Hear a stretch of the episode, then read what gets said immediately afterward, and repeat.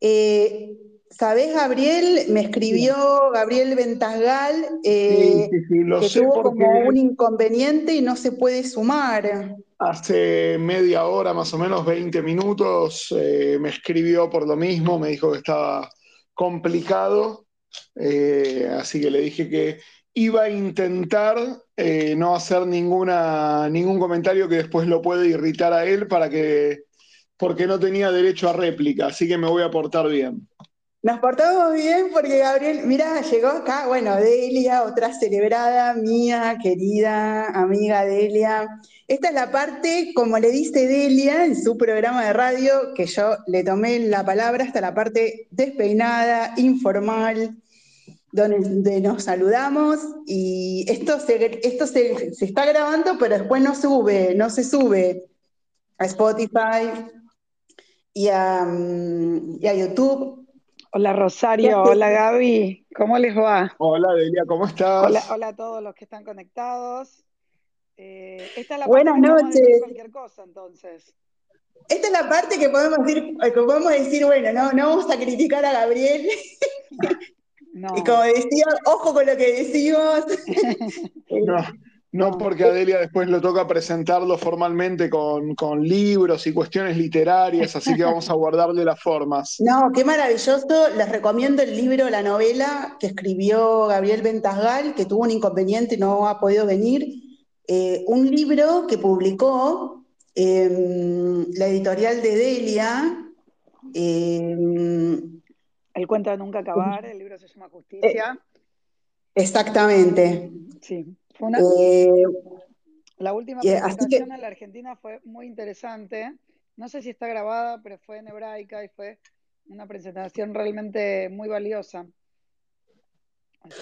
Eh, Delia, em, ¿qué, destacarías de la presentación eh, del libro, de la editorial tuya?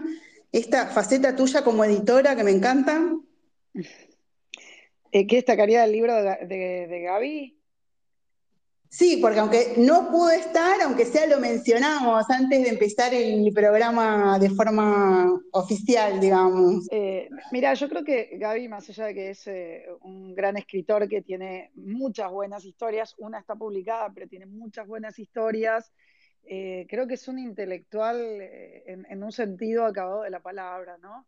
Digo, un pensador, alguien que lleva la acción, que tiene reflexión eh, y que puede mirar algo que en general los argentinos nos cuesta mucho, que es el largo plazo, poder pensar a, cuatro centímetros más allá de nosotros. Y, me parece que Gaby tiene eso, además de tener una formación súper completa. Voy a decir algo que él cuenta en varios lugares, con lo cual no es ningún secreto. Él cada 10 años hace una carrera distinta.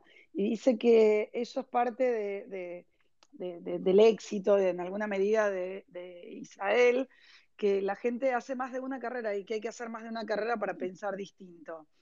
Eh, acá nosotros somos bastante diletantes, autodidactas. Acá hacer una carrera es o, impagable en relación a nuestros sueldos, o si lo haces en la Universidad de Buenos Aires, es impagable en relación a la burocracia, que una cosa es bancártela a los 20 años y otra diferente a los 40.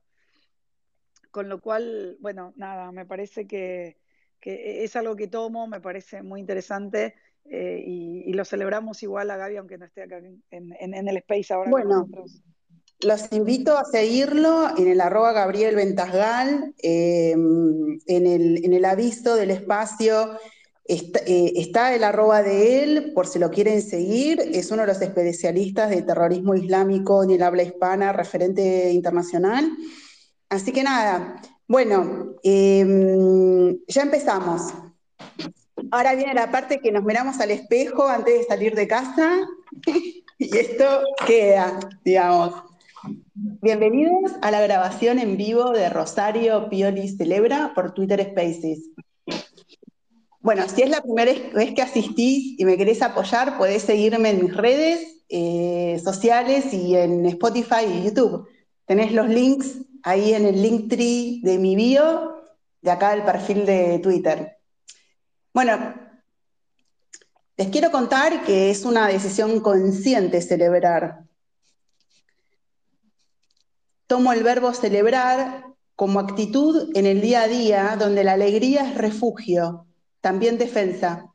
Estoy convencida de esa máxima que nos invita a hacer el cambio que queremos ver en el mundo y a la crítica que crea, muestra alternativa y soluciones. Una salida. Atravesar este caos, por momento, nos borra el horizonte y apaga hasta el deseo de aportar, construir, compartir, crear. Decidí realizar este podcast como afirmación de la vida, celebrar valores que construyen el camino y crean sentido para seguir de pie. La libertad, la creatividad, la valentía, la autenticidad. Entrevisto personas que los expresan e inspiran aquello que podemos ser en el hacer. Nos dan herramientas y conocimientos para poder comprender la realidad más allá de los espejitos de colores. Por eso las celebro, principalmente agradezco. Hoy tengo de coequiper eh, a, Gonzalo, a Gonzalo Vergareche, licenciado en comunicación, periodista independiente, Gonciber, nuestro tuitero, que llegó a todos los medios con sus noticias y sus denuncias, Así que bueno, Gonzalo tendrá el micro abierto para preguntarle a Gabriel o a Delia cuando él quiera, ¿no? Muchas gracias, muchas gracias, Rosario. Hola, Gon. Eh, continúo con mi ciclo de episodios dedicados a la justicia y a la libertad. Pienso que son dos grandes coordenadas que los argentinos debemos aprender a practicar. Vivimos con las consecuencias de no poder navegarlas a diario, la libertad en entredicho, la justicia enseguecida, no para garantizar igualdad ante la ley, sino a base de sobornos y corrupción, favorece a facciones y le niega a cada uno lo suyo. Este, este episodio especial de Rosario Pioli Celebra está dedicado a la búsqueda de justicia. Justicia perseguirás, justicia, justicia perseguirás. Sedek, Sedek, Tirdof, dice el Deuteronomio en el versículo 16, capítulo 20, que parece que nos exhorta a, la insistencia, ¿no? No solamente a la búsqueda, sino a la persecución de justicia, a no, a no conformarnos, ¿no? como un objetivo móvil. Este julio, el 18 de julio, hizo 28 años del el segundo atentado de terrorista islámico en suelo argentino, con esa bomba que explotaba allá en 1994 a las 9.53 en el edificio de la AMIA, que arrancó la vida de ciudadanos, que solo estaban dedicados a hacer su vida, su rutina, su plan para esa mañana. Bueno, quiero presentarles a Gabriel Gorenstein, Em, Gabriel Gorenstein es el secretario general de la AMIA. Buenas noches, Gabriel. Buenas noches a Rosario y a Gonzalo, a Adelia, que ya nos saludamos antes, y a todos los que están del otro lado como oyentes. Gabriel es licenciado en Comercio Internacional, es profesor universitario, bueno, ha estudiado muchísimo, distintas carreras, bueno, sabe gestionar, conducir eh, y estar eh, organizando organizaciones, ¿no? Y él fue elegido secretario general de la AMIA ahora en abril, este último abril. Y quería preguntarte, Gabriel, vos sabés que mm, que este episodio eh, me nació del corazón eh, luego de escuchar conmovida las palabras del presidente, también recién elegido de la AMIA, Amos Lineski, en, este, en ese discurso que dio eh, de Volvemos a Pasteur, del regreso en el acto central oficial, que por la pandemia y la cuarentena no se había podido hacer el ritual, ¿no? De todos los años, eh, exigiendo justicia. Eh, Gabriel, ¿qué significó para vos estar ya como secretario general, no? Eh, bueno, primero la, la, tranquilidad eh, de, ver la, cantidad de gente que se acercó al acto en forma presencial, eh, en, un acto de, sinceridad absoluta. Eh, en algún momento, después de dos años interrumpidos por la pandemia, pensamos que, la convocatoria física de la gente podía verse diezmada y que haya menos concurrencia. Eh, y la verdad que primero fue una, muy grata sorpresa ver que, había mucha gente que se acercaba a, decir presente una vez más y a decir que después de 28 años vamos a seguir recordando, vamos a seguir exigiendo y vamos a estar ahí para, seguir clamando por las cosas que nosotros eh, consideramos que tienen que pasar, que los eh, culpables estén juzgados, que, que, bueno, estén condenados y presos quienes tengan que estarlo y que de esto que, vos traías como concepto de justicia esté realmente en mayúsculas para, todos. Gabriel, em, voy a leer, eh, con tu permiso, distintos em, eh, fragmentos del discurso de Amos. Así como nos resulta muy difícil explicar lo que pasó ese día, también es difícil explicar todo lo que no pasó en 28 años. Ni siquiera nosotros lo entendemos. ¿Cómo explicar que en 28 años no se ha podido atrapar siquiera a uno de los múltiples responsables de semejante atrocidad? Que los canallas, miserables y asesinos de 85 personas siguen disfrutando de su vida diaria, paseando por el mundo con total libertad. ¿Cómo se explica tanta impunidad? La causa AMIA es uno de los reflejos más vergonzosos de la historia argentina, una de las grandes deudas de nuestra democracia, una imagen que detestamos mirar porque nos muestra un fracaso humillante sigue transcurriendo el tiempo y continuamos sin avances en la investigación del peor atentado terrorista sufrido en nuestro país. Cuando la justicia es tan ineficiente, tan lenta, tan inútil, la República pierde uno de los pilares básicos y se derrumba. Cuando la justicia se transforma en un instrumento para lograr otros intereses, entonces deja de ser justicia Estamos de pie. Seguimos y seguiremos de pie. Somos los responsables de continuar la tarea, de honrar la vida con acciones concretas todos los días, de seguir educando y transmitiendo a las nuevas generaciones, de incomodar a quien haga falta, exigiendo respuestas, de no callar nunca porque somos la voz de los que ya no están, de los que ese día y al día siguiente debían seguir viviendo, de los asesinados en este lugar hace exactamente 28 años que nos piden a gritos que no detengamos nuestro reclamo de justicia. Memoria y justicia. Así cerraba eh, Amos Lineski, el presidente de Amion, eh, su discurso que que sorprendió, ¿no? Porque hay como, yo sentí como un cambio de cuerda, de, en el, como otra emoción. Eh, vi, pude sentir que, mm, que la falta de justicia en este país, que el caso AMIA lo expresa de una forma tan clara y cómo Amos se libera, ¿no? De, todo prejuicio o sesgo ideológico y él va, ¿no?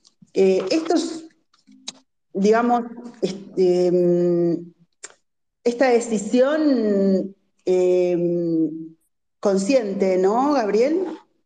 Totalmente. La, frase esta de que es un fracaso humillante. Eh, previo al, acto del 18 y, más allá de todo el año, pero en, el mes anterior, inmediatamente anterior, hay un trabajo muy fuerte con eh, familiares y con eh, las diferentes personas que tienen una acción directa sobre todo lo que tiene que ver con el, día más fuerte de, recordación.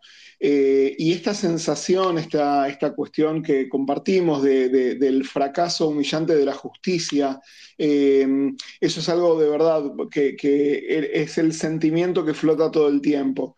Eh, con, padres, con hermanos, eh, con hijos que, no conocieron y que vieron truncadas las vidas de sus seres queridos. Eh, la verdad es que es, muy fuerte y es un trabajo sumamente difícil mantener viva esa, ese reclamo. Uno, pierde a veces conciencia de esto, pero el, caso de la AMIA se ha transformado en, un símbolo también a, nivel mundial de, resiliencia y de, reclamo. Eh, no hay otro acto, ni siquiera el, 11S, que, se recuerde todos los años a la misma hora y en el mismo lugar donde sucedió, ni en Atocha, eh, no, pasa eso. Eh, y la verdad es que lo entendemos. La AMIA fue creada hace 128 años como, una eh, como una mutual para, encontrar una, respuesta a, la parte de sepelios. Eh, y la verdad es que desde hace 28 años a, todo el trabajo que hace el AMIA se sumó esto, se sumó esto como una misión sumamente importante de, eh, generar y, hacer de la memoria y del pedido de justicia una, una, una parte esencial nuestra. Así que lo vivimos con, con todo eso, muy, con, mucha emoción constantemente. Bueno, Gonzalo te quiere preguntar algo, Gabriel. Buenas noches, Gabriel. 30 años, dos atentados, 107 muertos, 600 heridos. Nos pasamos varios años más adelante, un fiscal asesinado. Eh, ¿Cómo es vivir en una situación quizás de permanente riesgo, sobre todo con un gobierno actual que tenemos quizás es muy pro-iraní. Eh, ¿Cómo hacemos para vivir sin saber que va a venir otro loco y va a poner otra bomba en cualquier lugar de, Argentina o, de representación del pueblo judío? ¿Cómo es vivir así con miedo? Bueno, eh, a ver, por un lado, esta, esta cuestión de vivir con miedo eh, creo que nos atraviesa a todos en, la Argentina por un montón de circunstancias. Eh, puntualmente lo que tiene que ver con el terrorismo, yo creo que el mayor logro de, los terroristas es esta cuestión de saber que en cualquier lugar pueden, pueden hacer un atentado. lamentablemente en Argentina después del atentado de la Embajada de Israel quedó claro que no solo podían hacerlo, sino que no iba a haber ningún eh, responsable eh, preso. Eh, eso lo que hace es facilitar las cosas o, incentivar a que pueda, que pueda ocurrir nuevamente, pero tiene, entiendo yo que tiene que ver con esto de, hacen los atentados donde, donde puedan hacerlo, donde quieran hacerlo. Hoy, hoy el, terrorismo a, nivel mundial, eh, sea en París o sea en, Nueva York, eh, está presente en, muchos otros lugares. Eh, lamentablemente no es excluyente a, Buenos Aires. la verdad es que no, no, no, al menos hoy voy a hablar en esto en primera persona, yo no lo vivo como, una cuestión de, de miedo. No, yo voy muy tranquilo eh, por, la calle y entro a diario eh, o prácticamente a diario al edificio de Pasteur o a las otras sedes que tiene la AMIA, eh, como, como, lo hago en otros lugares también. Me parece que, hay una cuestión de resiliencia ahí muy fuerte, de, entender que hay que seguir adelante, que no podemos darle el gusto al terrorismo de bajar los brazos y de, de pretender que vamos a dejar de hacer las cosas que hacemos, vamos a dejar de darle de comer a la gente mayor o vamos a dejar de eh, ayudar para conseguir trabajo a la gente o de preocuparnos por la educación judía o por la cultura eh, porque haya habido terroristas que, eh, que asesinaron en ese lugar. Nosotros debemos y tenemos la obligación de seguir adelante. Gabriel, ¿sabes qué pensaba? Como que mm, esta, la, doble cara, ¿no? La otra cara de la moneda de la resiliencia. La otra cara de la moneda de la resiliencia en la búsqueda de justicia es la falta de justicia, ¿no? Em, sucede en este caso como sucede en tantos otros.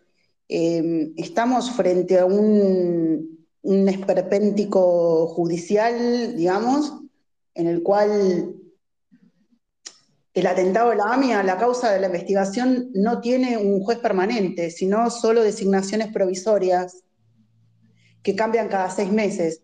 Eso genera una parálisis, como comentábamos, ¿no? Eh, una parálisis absoluta. Es como que la causa no tiene un juez, eh, el no haber apresado el haber sesgado ideológicamente o políticamente, utilizado la causa, también ha generado un fracaso que trajo otros fracasos, ¿no? Como, como comentaba Gonzalo. Y aquí em, la quiero invitar a... Vos sabés que antes de, darle el paso a Delia, eh, sabes que pienso siempre, ¿no? Esto acá en Argentina. Siempre lo pienso, Gabriel. Esto de, sí, la resiliencia que tenemos, lo que, lo que luchamos. Em, y por un lado, eh, a veces resulta agotador. Eh, y por otro lado, yo lo celebro. Celebro que haya personas, que hayamos personas em, que seguimos, que seguimos adelante. Eh, me emociona un poco, entonces como que pierdo un poco el hilo. Delia eh, Cirro, licenciada en comunicación, escritora, editora, profesora, amiga a la distancia. Eh, escribió un, libro junto al diputado Waldo Wolf, Asesinaron al fiscal Nisman. Quería preguntarte qué te dejó, ¿no? Esa tarea que vos cumpliste en la búsqueda de justicia. Primero quiero aclarar algo. Buenas noches a todos. Eh, eh, hola Gonza, hola Rosario nuevamente, Gaby, que respeto su tarea comunitaria, que siempre es una labor muy difícil. No conozco al resto de los que están en la mía hoy, pero, pero sí a Gaby y sé de su compromiso, así que quería quería destacarlo. Em, y quería también decir que el, libro, en realidad, fue un poco lo que investigamos, pero te quiero contar un hecho que ocurrió en el momento en que muere Nisman. Yo era dirigente, era presidente de una escuela, la escuela que en ese momento iban mis hijas, y una de las relaciones, yo obviamente que ya lo conocía, Waldo, pero me acuerdo que lo llamé por teléfono y le dije, no entiendo por qué la Daya, la y la Amia no están saliendo en este momento a gritar a los cuatro vientos, eh, que, entre otras cosas, de matar al abogado del Estado y de todas las cosas que implicaba, mataron al fiscal que manejaba la causa AMIA, que Néstor Kirchner lo había honrado con ese rol, a él y a otro más, no importa, pero digo, para, para que investigaran. Eh, y yo mandé una carta que está en el libro, está en el libro que, hicimos con Waldo, en el que exhortábamos de alguna manera a los dirigentes a salir, a hablar, a reclamar. No hay nadie, ni iba a haber, obviamente, ya a esta altura, que conociera la causa como Nisman. Y no estoy enalteciéndolo, ¿eh? acá no, no estoy diciendo si era bueno o malo, por otra parte eso no me corresponde a mí, y le corresponde en todo caso a la justicia. Siempre digo que todos los que criticaron a Nisman no le, no le metieron ni una sola denuncia.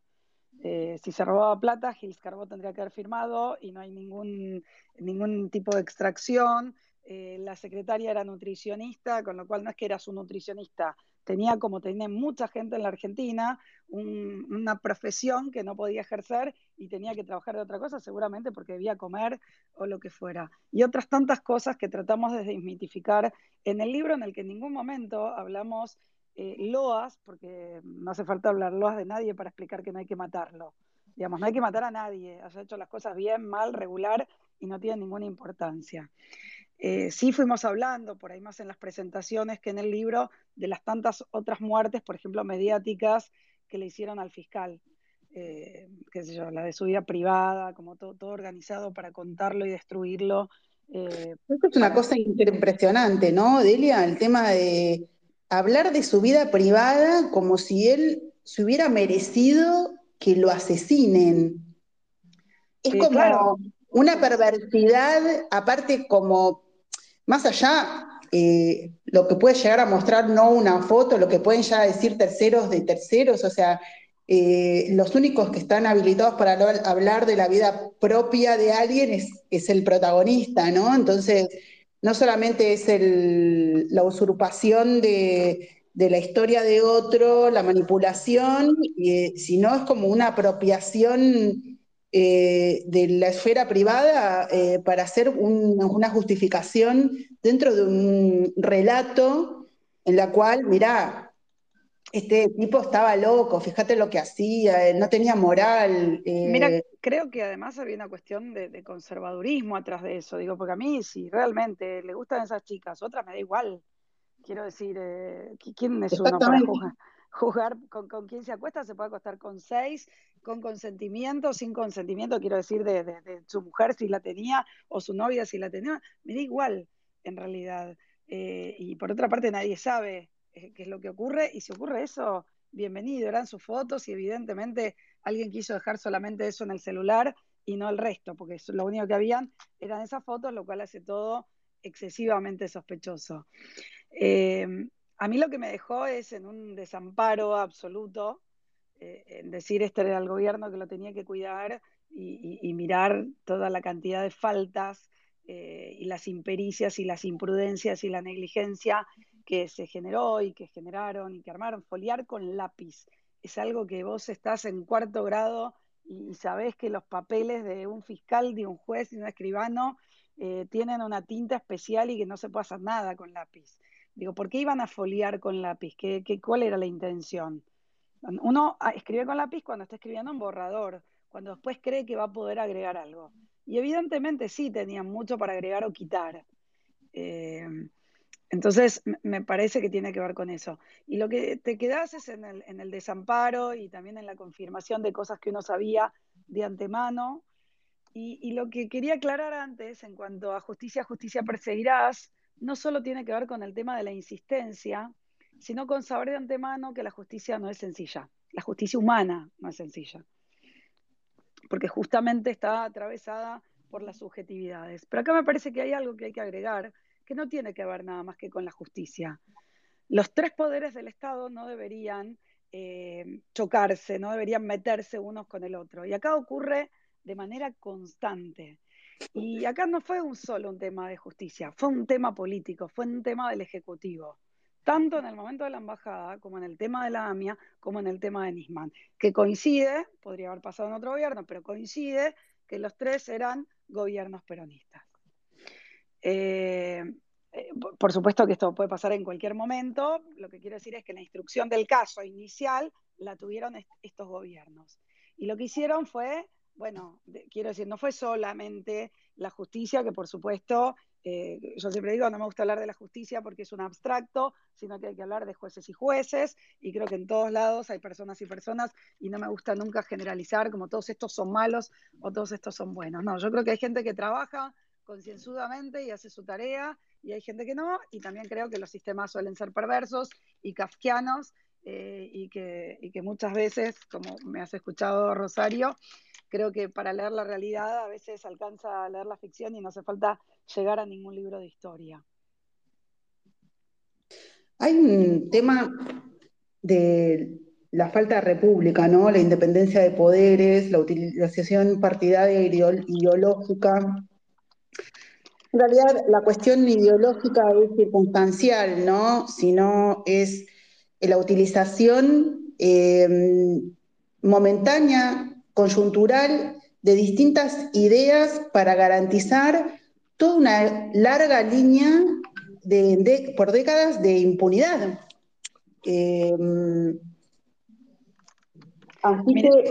mira, eh, yo yo me acuerdo que cuando fui eh, a, decir el discurso sobre lo de Nisman en su aniversario, que estuvo en Paraná, una de las cosas que yo había planteado es justamente sobre la República. Eh, yo decía que si hay república, tiene que haber división de poderes. Y si hay separación de poderes, tiene que haber separación de funciones. Y básicamente, una vez charlando con mi hermano, me había dicho esto que no me lo olvidé más. Dice, si el que administra, es decir, el presidente o la órbita de sus ministros, no hace la ley ni juzga su aplicación, si el que hace la ley no administra ni juzga, y si el que juzga no administra, recién ahí vos tenés una república. Si están mezclados y, y se mezclan las funciones de cada uno, ahí hay un problema. Y nosotros tuvimos ese problema en varios momentos de la historia. Lo que pasa es que cuando vos tenés un atentado, una masacre, un acto terrorista, es decir, eh, un atentado contra civiles que están totalmente indefensos y tenés cómplices acá, porque lo que pasó en la embajada que Gaby mencionaba recién, con el atentado a la embajada, no fue solo que estaba el terreno liberado para poder hacerlo, fue que además tenían los cómplices necesarios e indispensables. Bueno, la conexión local eh, clara y vinculada al poder eh, que debía garantizar impunidad, ¿no? Eh, Gonzalo te quiere hacer una pregunta, Delia. Sí, hola Gonzalo. Buenas noches, Delia. a nivel medios, no hemos tenido más novedades del caso Nisman. Recuerdo yo desde, por ejemplo, cuando fue eh, la autopsia donde se determinó por medio de gendarmería, que fue un, hecho, una, una aparte. Desde entonces hasta ahora no hemos tenido mayores novedades. Lo último que se sabe es que el fiscal estaba investigando las comunicaciones entre los espías. ¿Qué novedades o qué avances hubo desde entonces?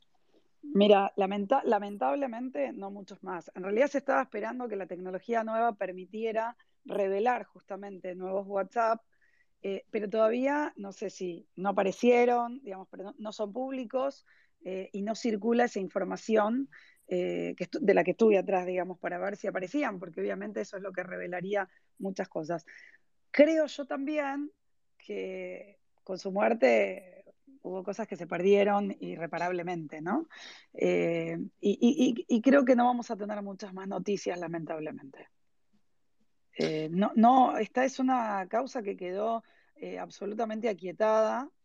Eh, un poco la familia también, digamos, dejó de ser creyente porque ya averiguó lo que quería averiguar. Digamos, lo que sí es sabido y no hay ninguna duda que Nisman murió por lo que investigaba. Esto en realidad los cinco días fue lo que se terminó. Él murió por lo que investigaba. No lo decimos ni Waldo, ni yo, ni ningún improvisado. Digamos, esto lo dijeron los jueces en su momento pero toda la nueva tecnología que tenía que aparecer o que se supone que aparecía y que podía arrojar nuevos datos o nuevas conversaciones, no están a disposición. Esto no quiere decir que no estén en algún lado. Em, Sabes que me llamó la atención eh, el otro día, Delia, el mismo tweet que a vos también te llamó la, atención de, de, nuestro estimado Bernardo Erlich, cuando Luciani, el fiscal Luciani puede hacer la acusación en sede judicial y pone un tuit que dijo las cosas que pasan cuando un, fiscal, llega vivo a un lunes, ¿no? Brillante y lo recomendé en todas las charlas a las que fui desde entonces, porque me pareció de una lucidez, eh, digamos, y poder entender, uno no es consciente realmente de lo que puede pasar. Eh, y, tampoco creo que tenemos noción, ni siquiera los que estuvimos cerca del caso, de, todo lo que hubiera podido decir ese día, ¿no? Porque yo creo que hay mucha gente que tiene mucho anotado y además tiene mucho en la cabeza. Y, probablemente haya sido el caso de él. No hay persona que entrevisté que no te contaba cómo eh, Nisman hacía una sinapsis a una velocidad que poca gente hacía y de hecho uno cuando lo ve hablar, yo por lo menos la entrevista de Alfano y la que le hizo Carlos Gurovich y, bueno, todas las entrevistas las he visto una y otra vez a la velocidad que hablaba eh, y que podía conjeturar y que podía traer ideas. Creo que tenía información, creo que esa información era peligrosa. La que ya tenía arrojó 13 procesados, con lo cual, evidentemente, si encima sospechamos que había otra información que no circuló, bueno, imaginémonos qué, pudo pasar. Y si tuvieron que desplegar tantas muertes sobre él y tanto enchastre, en todos los sentidos, enchastre de, caminar sin, eh, eh, eh, sin tener protección y tocar el piso y las manos y mirar las huellas con las propias huellas, hasta, bueno, nada, tapar otras cosas, es porque evidentemente algo no querían que dijera. Lo único que se puede decir frente a esto, si uno es bueno, es permítame sospechar. Y si uno realmente mira y analiza, nosotros en el libro lo ponemos, las 13 eh, cosas que prueban que es, una, que es una muerte. Yo recuerdo que tanto cuando entrevistamos a, eh, a Salcedo como a Romero Victorica, ambos tuvieron la misma actitud para mostrarnos, a Waldo y a mí, cómo era imposible eh, que uno pudiera con su mano matarse, ¿no? Digamos, poniendo en la posición en la que estaba el arma y por donde había entrado la bala, que era imposible, inclusive, y, Romero Victorica lo dice en sus charlas también, él es un golfista y puede, tiene por ahí más utilidad y no había manera eh, de hacerlo. Pero bueno, eso era como la idea de pintar un suicidio, mostrarlo, que en realidad es la pose que tienen los que se matan con armas blancas, no, no, no los que se matan en todo caso con, con un revólver. Con lo cual, bueno, la teoría de la bala mágica, ¿no? En el caso del asesinato, del atentado contra John Kennedy, eh, eh, bueno, es como que siempre se está protegiendo con un argumento inverosímil, con, con una forma de morir, con, una, con un arma eh, que es imposible, de una, o sea, de alguna, de, alguna, ¿sabes qué sentí, no? Como que entre la memoria, su capacidad, todo lo que él conocía la causa, es como que mataron la persona que, llevaba la, la memoria de, de esa causa, ¿no? Como que él portaba la capacidad de poder acusar de forma clara. Él mismo lo dice, ¿no? Y Nisman mismo lo dice, eh, que iban a ir todos presos, ¿no? y, además hay algo concreto, eh, el expediente es, era tan inmenso y magnánimo que yo creo que no va a haber nadie que va a poder leerlo completo y tener noción, porque, no, porque no te da el tiempo y porque tenés que tomar acciones. Tampoco creo que haya mucho interés, ¿no? Pero bueno, eh, es una pena por las víctimas, por los familiares que también son víctimas, pero fundamentalmente porque yo estoy como medio, lo voy a decir en un término grosero, pero estoy medio podrida de que la causa AMIA sea una cuestión de los judíos. Eh, entonces, esto quería hablar, Delia, esto quería hablar. Me enoja, me enoja porque, digo, no es una cuestión de los judíos. Obviamente, probablemente todos los judíos tenemos algún pariente o algún amigo cercano o algún amigo de un amigo al que le pasó algo esto nos pasó en la Argentina, eh, esto nos pasó a todos los argentinos y debería ser tratado como un acto, digamos, terrorista en suelo argentino. Digamos, diferente por ahí si querés es la embajada, ¿no? Porque eh, la, embajada es territorio israelí, digamos, la, potestad. Ahora, la mía no.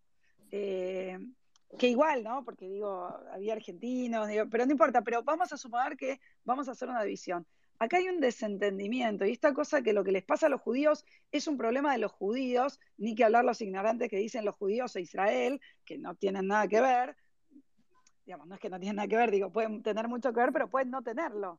Digo, no todos los judíos eh, tienen una referencia o se sienten identificados con Israel y, pueden, y es legítimo que así sea. Ahora, esto le pasó a los argentinos. Entonces, para mí circunscribirlo a los judíos lo vuelve más problemático todavía, porque hay una deliberada intención de, que este sea un problema eh, de, este grupo y no de todo el país, no de los gobiernos que estuvieron en su momento, no de cada gobierno que asume y que tiene que ver qué hacer con eso. Eh, entonces, ahí me parece que todos los argentinos tenemos que estar mirando, y si vos ves el acto de, la AMIA, bueno, en general no, nos conocemos todos, Gaby, lo puede decir, nos, nos, vemos y somos siempre más o menos los mismos. Pueden aparecer tres o cuatro dirigentes nuevos, tres o cuatro del gobierno de turno, pero todos los demás, la población no es que está comprometida con esto. Delia, por eso yo en la introducción dije el segundo atentado terrorista islámico en suelo argentino, porque aunque técnicamente la Embajada de Israel es territorio israelí, eh, se complotó, se organizó con una conexión local, como fue el atentado de la AMIA, el atentado a la Embajada de Israel. O sea, que también la falta de control, eh, las, filias con el terrorismo desde el poder, desde gente, funcionarios, políticos, simpatizantes, em, también nos compete a nosotros. Por eso yo también lo encuadro eh, como que expresa la falta de institucionalidad, la falta de justicia, esta causa, pero es la causa de todo, ¿no? Sin lugar a dudas, sin lugar a dudas. Pero digo, hasta, hasta el atentado a la embajada, vos podías decir, esto es, se lo quisieron hacer a Israel, pero encontraron el país más vulnerable y la gente más corrupta y era fácil hacerlo en la Argentina. Hasta podrías sospechar, eh, y, no de manera ingenua, acá tengo, tengo testigos que mi, mundo de perros acá alrededor, eh, y no de manera ingenua que esto en realidad tenía otro, otro foco. Ahora, cuando ocurre el atentado a la AMIA, eso ya es diferente, porque es una institución madre de la comunidad judía, sin lugar a dudas, pero también es una institución argentina. Eh, y, por otra parte, Mutual Israelita Argentina, ¿no, Delia? Asociación Mutual, Israelita Argentina. Y quiero decir algo que seguramente muchos de los oyentes por ahí lo conocen. La AMIA, Gaby, cualquier cosa, vos intervenís, porque debes saber mucho más que yo de esto, pero la bolsa de trabajo de la AMIA que contempla a todas las, todos los habitantes de la Argentina, no importa la nacionalidad ni sus condiciones de ningún tipo, ni religiosas, ni sexuales, ni de ningún tipo, pueden buscar trabajo en esa bolsa y lo hacen. Y entran a diario, no sé si hoy, digamos, a cargar sus currículum, no sé qué pasó post pandemia, pero digo, es una de las eh, bolsas laborales más exitosas, mejor organizadas y que han procurado muchísimos puestos de trabajo en este país. Entonces, digo, no es solamente una institución que trabaja para los judíos, que aunque así lo fuera, podría ser perfectamente, así como lo tienen los armenios, como lo tienen los japoneses, como lo tienen los coreanos en mi barrio, digo, eh, eso estaría bien, pero además cumple una función social muchísimo más amplia, más allá de las otras bondades que tiene, digamos, como misión eh, la AMIA y, que realiza, que tiene que ver con muchos momentos de la vida judía, pero uno que es sagrado, que tiene que ver con el entierro y los muertos, ¿no? Y la, muerte de, los judíos y, su pasaje al cementerio. Entonces, eh, a, mí me parece que no hay, y no lo digo por vos, Rosario, claramente, ¿eh? porque además no solo que nos conocemos y, nos acompañamos y compartimos ideología, lo digo porque eh, me encuentro con mucha gente y muy preparada, que es esto que les pasó a ustedes. Sí, a ustedes como argentinos. Como la alienación, ¿no? La extranjerización del judío, que es una cosa que yo odio, eh, tipo, me molesta muchísimo y, bueno, y yo siempre hablo de este tema, eh, porque mm, es, una cosa que también siempre destaca Waldo, ¿no? el tema de que eh, somos argentinos y, mataron, que no importa en, el fondo, eh, como que incluir, ¿no? No extranjerizar. Eh, bueno, hoy por el IRA, digamos, eso ya hoy corresponde directamente a actos completamente antisemitas, extranjerizar a alguien. bueno, mencionando a Waldo, digo, la cantidad de veces que lo acusaron de ser parte del Mossad.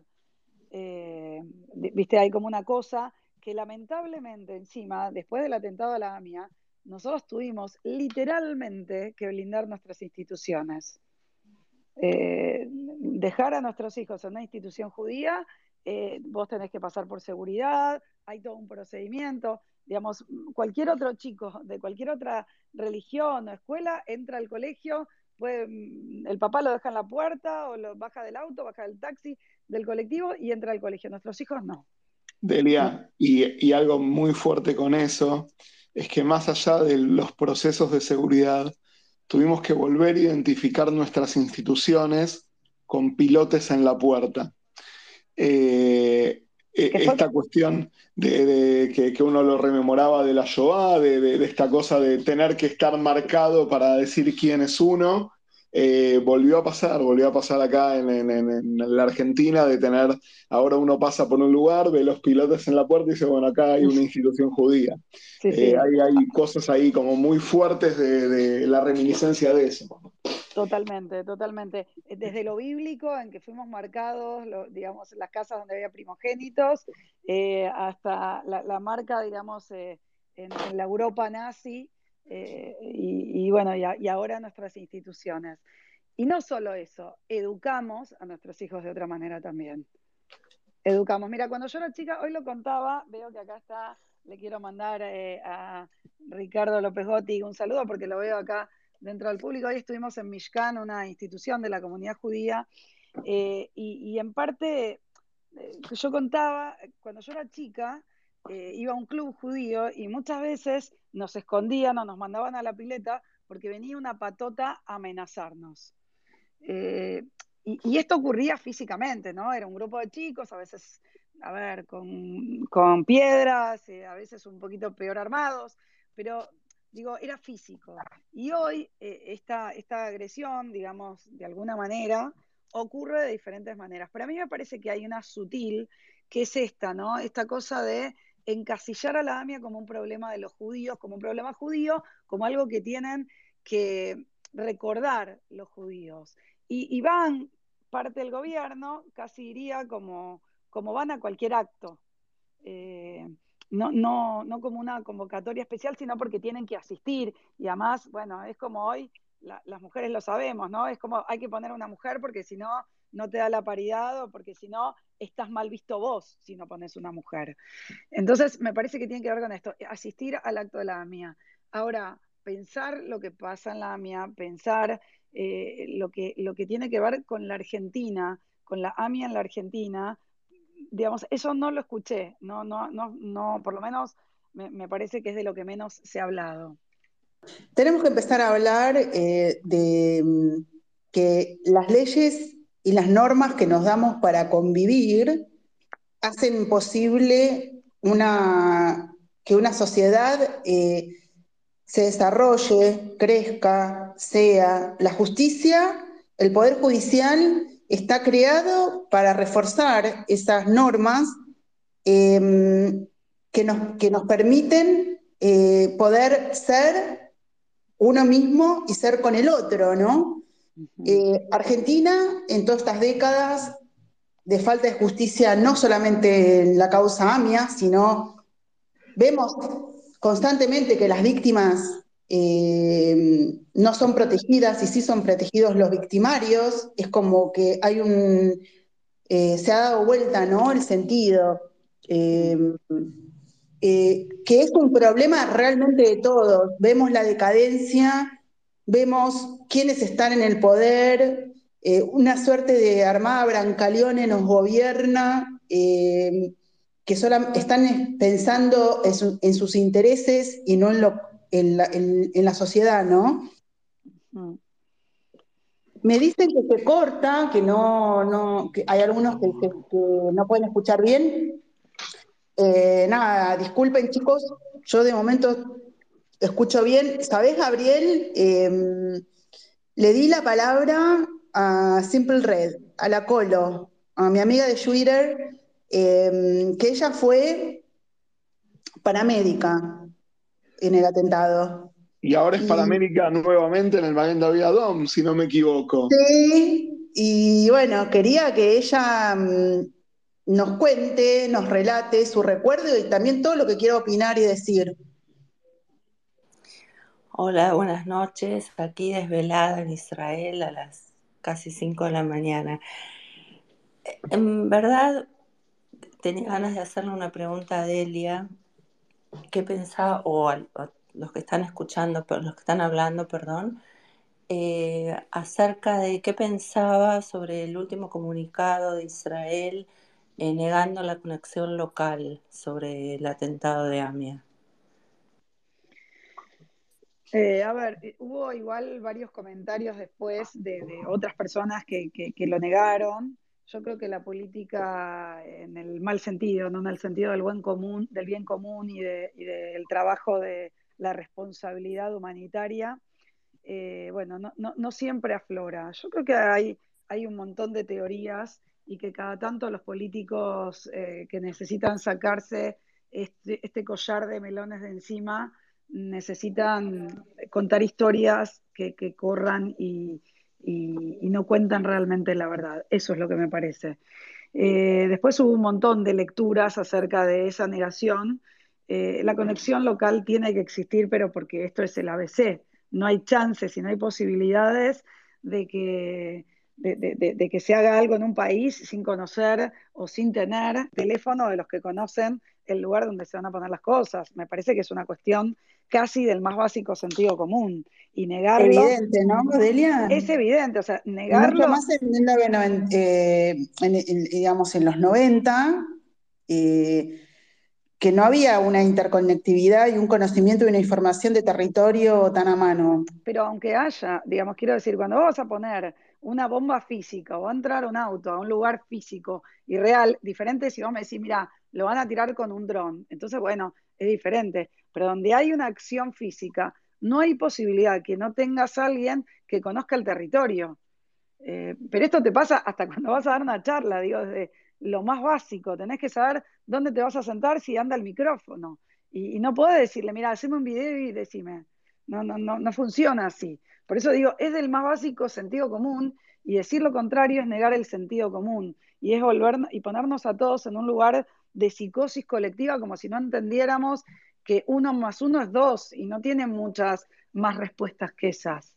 Digamos, si vos querés subjetividad, bueno, hablemos hablemos de literatura, ningún problema. Ahora, me parece que esto es como negar la realidad. Entonces, la verdad es que creo que evidentemente intereses hay en todos lados y realmente los atentados en cualquier lugar del mundo o las cosas irresueltas de tanto arrastre, pues yo creo que aunque viniera hoy alguien con buena voluntad de desentrañar toda esta cosa, igual no puede. Entonces, la verdad creo que hay cosas que se murieron para siempre. Eh, eh, entonces, comprendo también, pero no justifico, comprendo que traten de sacarse encima el tema. ¿Viste? Cuando, no sé, eh, alguien quiere olvidar un pensamiento malo, bueno, vuelve, recurre recurre y no te deja ir para adelante. Bueno, acá pasa lo mismo, acá en Israel pasa exactamente lo mismo. Es recurrente esto de, lo perturbador que es. Probablemente haya algún acuerdo con, alguien acá, la verdad es que desconozco, no es mi materia, eh, digo, o por lo menos no, lo investigué. Eh, pero, pero me parece que tiene mucho que ver con eso. Y, lo que me molesta, y siempre digo lo mismo, eh, yo estoy de acuerdo que que las comunicaciones cambiaron y ponemos titulares en negrita y remarcamos cosas en el texto, pero no subestimemos ni a los lectores, ni a los espectadores, ni a los oyentes. La gente entiende y entiende muy bien y puede leer. Por supuesto que hay altos niveles de ignorancia y hay gente que quiere comprar relatos en Israel, en Argentina, en China y en el Congo belga. Pero creo que lo que no hay que hacer es subestimar que la gente entiende. Acá el sentido común dice que vos no podés ni siquiera poner un sillón, por más que conozcas las medidas, si no entraste al territorio, si no es el piso en el que tenés que poner el sillón. ¿Cómo van a hacer y desplegar semejante operativo que tuvo un montón de, ribetes y de conexiones sin que haya nadie acá? O sea, es, para mí es una, casi burlesco.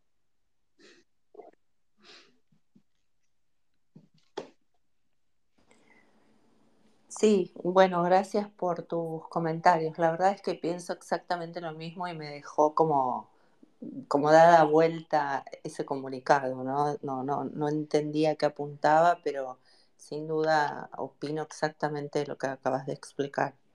Eh, la, negación, dice en ah. la psicología que, perdón, perdón, Rosario, que, la negación es una fuerza poderosa, ¿no?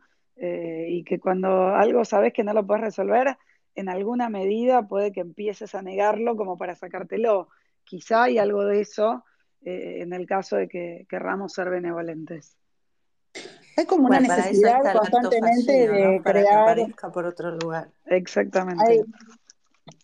Hay, como una necesidad eh, de inventar relatos, cuentos, eh, para que mentiras cierren y poder eh, ir adelante y la realidad es que lo único que nos hace libre es la verdad. Lo único que nos hace ir hacia adelante es encarar el trauma y superarlo. Ya hablando en, coordenadas de psicólogo. Eh, Colo, antes de, cerrar con vos, eh, ¿querías decir algo al respecto de tu rol ese día? ¿Compartir algo? Lo que pasa es que fue muy triste. Em, yo llegué después de la explosión y había realmente, bueno, Argentina no estaba preparada para, semejante situación, a pesar de que ya había ocurrido embajada, pero se habían pedido desde los sectores eh, de médicos y paramédicos que hubieran protocolos. Hay protocolos internacionales de actuación, pero Argentina no los conocía. Eh, no se había cortado el gas, no había planos del lugar. No sé si se acuerdan la escena de los bomberos a la noche que murieron porque estaban todos parados en el pozo del ascensor. Eso es porque no, no, no, no había planos del edificio, no hubo organización. De hecho, yo entré, está bien, yo tenía una credencial y demás, pero cualquiera entraba y estaban parados sobre los escombros donde abajo había gente sepultada, viva todavía, que luego se pudieron rescatar. Em, fueron situaciones muy fuertes, muy tristes. Luego llegó, llegó Israel, cercó la zona y algunos pocos pudimos ayudar a, a seguir sacando escombros, juntando las cosas y viendo qué pasaba. Yo estuve como siete horas asistiendo a una persona que estaba debajo de los escombros fueron situaciones muy, muy desesperantes. Yo por muchos años no pude volver a pasar por Pasteur porque pasaba y escuchaba los gritos de, auxilio y pidiendo silencio para poder escuchar las voces ahí enterradas. Eh, fue, fue muy fuerte. También como al año, creo, desde Cruz Roja se hizo un simulacro a la misma hora y en el mismo lugar lo que se simuló fue que el subte tenía un accidente y a ver qué pasaba, cómo respondían los hospitales, porque también colapsaron los hospitales en una zona de hospitales, digo, no, no, no, debió haber pasado eso. Así que creo que AMIA, aparte de ser un acto terrorista, fue una coincidencia de, de, de situaciones pésimas en todo sentido. O sea, todo se hizo mal, absolutamente todo. Y y, bueno, y, comparto, pero totalmente lo que, lo que decía antes Delia, que esto siempre escuché durante esta situación que estaba ahí y años después, y lo escucho desde acá en Israel, que es una situación de los judíos. O sea, que explican los judíos acerca de esto, como si todavía debiéramos dar una explicación de por qué nos pasó esto. Al resto no le pasó nada, nos pasó a nosotros y, y algo hicimos para que esto sucediera. Bueno, eh, revictimizar a las víctimas, convertir a las víctimas en victimarios. Gabriel, ¿querías decir algo? Me quedé con, esta cuestión de, ese día. Eh, hicimos todo mal. Eh, yo llegué diez y media de la mañana, más o menos, a Pasteur esa mañana. y en la desesperación me, puse a hacer lo que todos hacían, de, de, repetir lo que alguno decía. Si alguno decía se necesitan baldes, de repente aparecían centenares de baldes y después uno no sabía qué hacer con eso y a sacar escombros y esas cosas. Hace unos días estuve con, eh, con Alberto Crescenti, que, estaba ahí en el, en el, operativo, y me decía esto, me decía, hicimos todo mal. Eh, recién a las 2 de la tarde, y tengo la imagen grabada de, cuando llegaron los cadetes de la Policía Federal, eh, que recién ahí se empezó a poner algo más de orden y ya habían pasado como cinco horas. Eh, el peso de la gente arriba de las cosas, pero no solo desde ese lado. hace poco en la, legislatura de, la ciudad le dieron un premio ahora se me fue el nombre, de, una señora que, trabajaba en, lo que fue rescatar el, material de libros. Eh, la biblioteca de la AMI había una biblioteca sumamente importante de, idioma y de hebreo, y una, persona fue con, con, un grupo de voluntarios a sacar eso eh, y a trabajar donde habían trasladado los escombros, que bueno, están ahí atrás de la eh, de Costanera. Y hablando con, con gente muy entendida del tema, decía, es increíble que hayan dejado que vayan decenas de personas a manipular lo que eran pruebas. Eh, pero bueno, hay, algo ahí de, la buena voluntad mezclada con, eh, las ganas de ayudar y con la poca eh, conciencia que uno tenía de las cosas que había que hacer. Pero bueno, todo lamentable, todo lo que pasó en, ese momento no fue más que el, prólogo para lo que pasó en estos 28 años de no haber podido avanzar. Y me quedaba con algo que decía la Colo de, lo del informe del Mossad y demás.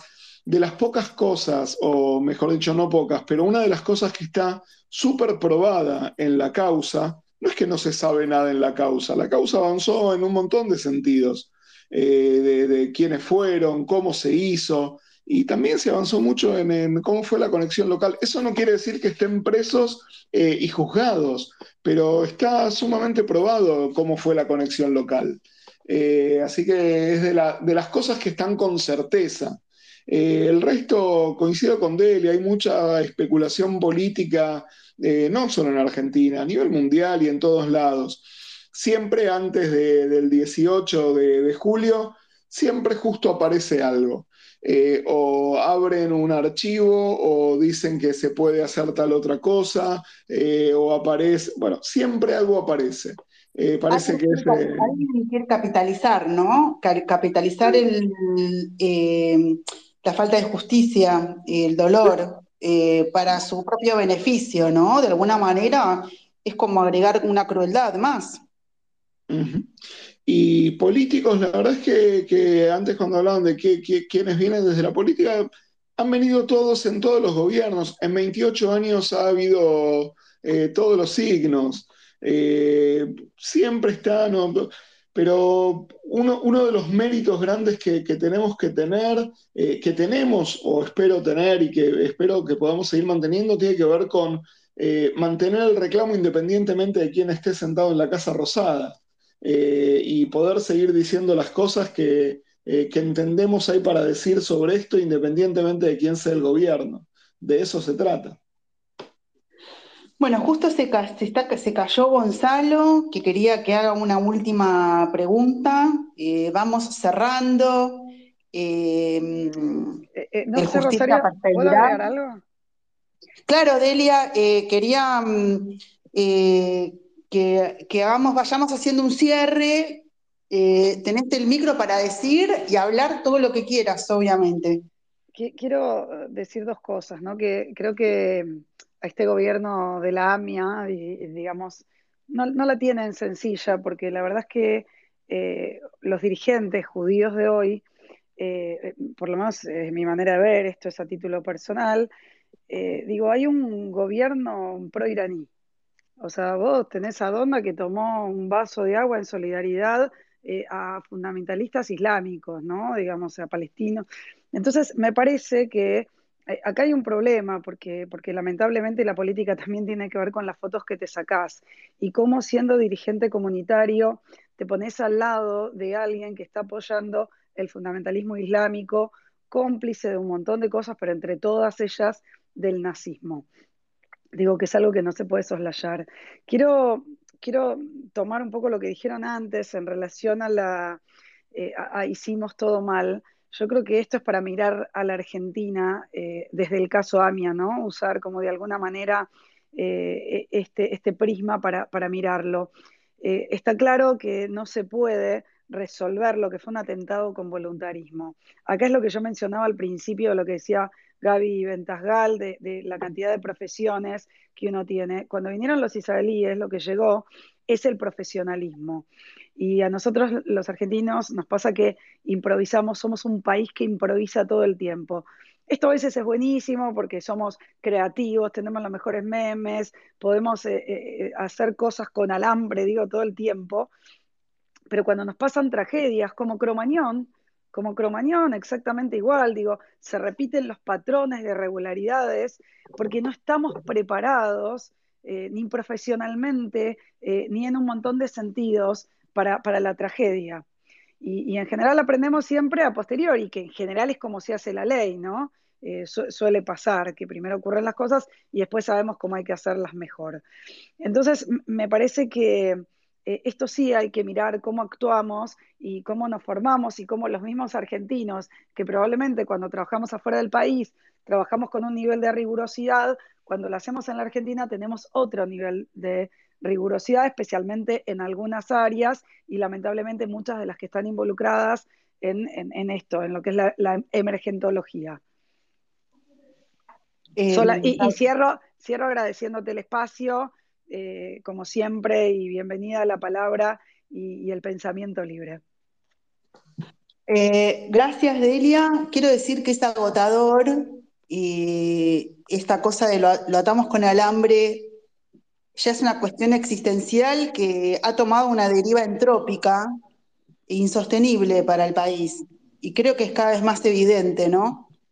Em, Gabriel. Yo estoy, la conexión no se me fue a mí. ¿Estás? ¿Estás? ¿Querés decir algo?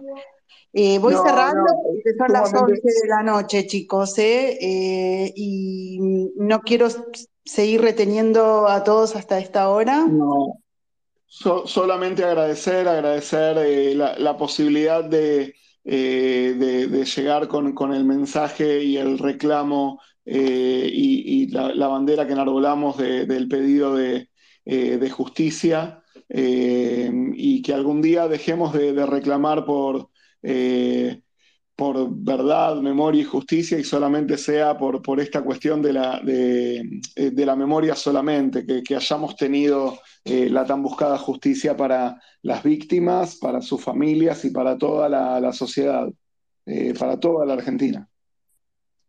Es como que mm, también es una oportunidad pedir justicias celebrar, justicia, celebrar que pedimos justicia, continuar en el, camino, no solamente como un deber, eh, tampoco, como un tampoco como un pesar, ¿no? sino como una oportunidad, una posibilidad para nuestro país.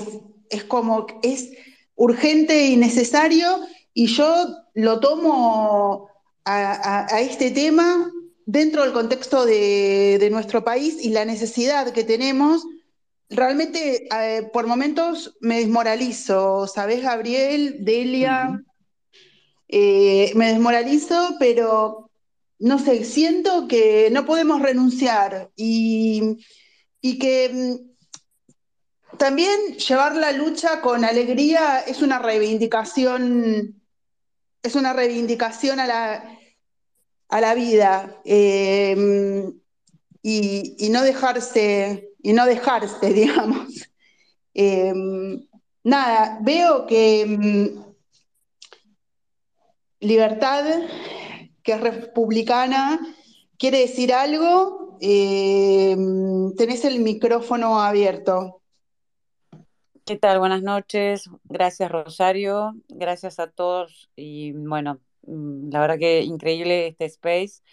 Yo simplemente quería preguntar, eh, no sé si a Delia o a Gabriel, eh, ¿qué, piensan? A ver, si, piensan realmente que en algún momento se va a saber la verdad, porque las pruebas están.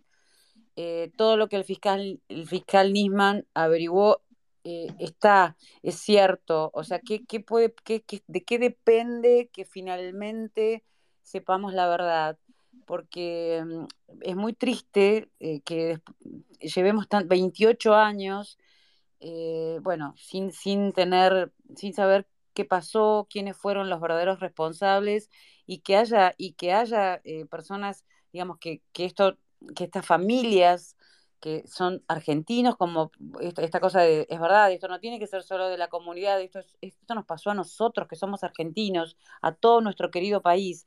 Entonces digo, ¿de qué depende? Y quería saber si alguien, digamos, alguno de ustedes dos me lo puede responder. y simplemente quería eh, contar y reivindicar a un grupo de ciudadanos autoconvocados muy, muy comprometidos con la causa Nisman, que tal vez los conozcan, tal vez no, que es el equipo republicano que todos los 18 de cada mes, de hecho hoy se hizo nuevamente un homenaje en las Torres Le Parc, eh, bueno, honran al fiscal y a su memoria, ¿sí?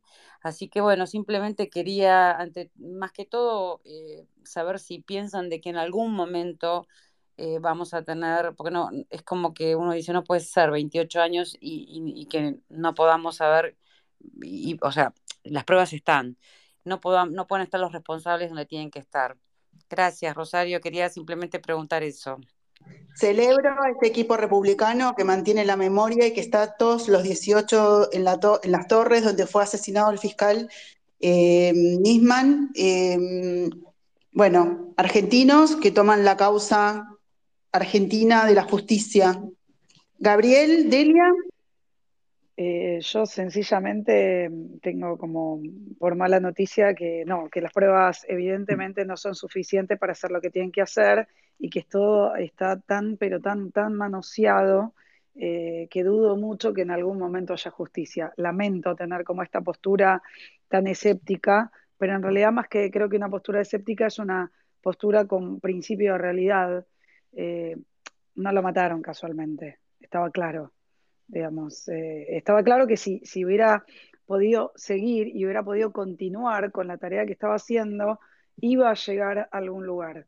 Pero con el muerto, con no sabemos qué más, se llegó a la tumba, eh, digo, y con las pruebas que hay, eh, no es suficiente para que, para, bueno, para, para revelar qué es lo que ocurrió ni de qué manera. Así que, o sea, sí, se puede saber un montón de cosas, pero bueno, no, no, no van a arrojar eh, lo que necesitamos como verdad. Esa es una postura personal, por supuesto, ¿no?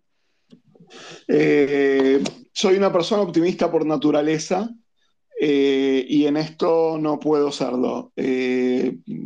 nada, no, no, no, no tengo, no, no encuentro, no encuentro que, tengamos algo diferente. y ya lamentablemente hay muchos eh, familiares de víctimas que, ya nunca van a poder conocerlo, con lo cual, por más que algún día haya algún esclarecimiento mayor o alguien esté preso, ya para mucha gente ya se, eh, ha muerto sin haber conocido lo, que es eh, tener justicia o tener la certeza que, un juez diga sobre algunas cuestiones. así que ese es mi lamentable parecer. ¿Sabes qué? Solo agrego algo para mí hoy eh, los actos del 18 son más actos de memoria que de pedido de justicia. Eh, pedir justicia me parece casi eh, una utopía y entiendo que todos los familiares lo hacen porque, por, amor, que es lo único que, opera ahí en el medio, pero dudo mucho que, que, pueda existir otra cosa, pero sí la memoria. La memoria es algo que hay que alimentar siempre.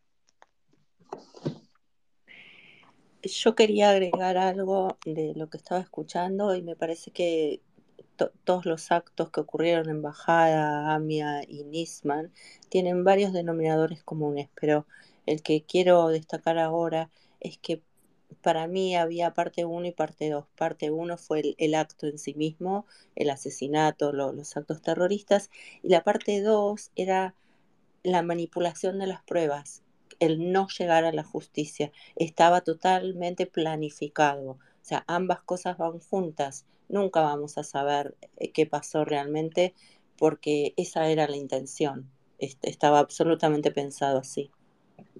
Son como dos crímenes, ¿no? En cada, en cada caso. Es el crimen y el encubrimiento que también es criminal. Tal em, cual, pero ambos pensados conjuntamente. Claro, bueno, em, eh, los invito a seguirme en mis próximos spaces, que voy a espaciar un poco. Em, los abrazo, Delia, Gabriel, seguimos en contacto como siempre. Eh, estimada Libertad, está ahí mi Romina, Vane, Patricia, Gabriel, bueno, Angélica, tantos que me acompañan siempre. Los abrazo eh, les digo que, bueno, a descansar, que hay que recuperar fuerzas. Quizás podemos tener el país que queremos si sostenemos la memoria y, luchamos por que exista justicia. Quizás en este caso no se pueda, pero para nuestros hijos y para nuestros nietos quizás sí. Eh, así que nada, eso. Un beso y, y un abrazo. Hasta luego. Hasta luego. Gracias, Muchas gracias, a todos. Muy buenas noches. Buenas Muchas gracias, buenas noches. Buenas noches.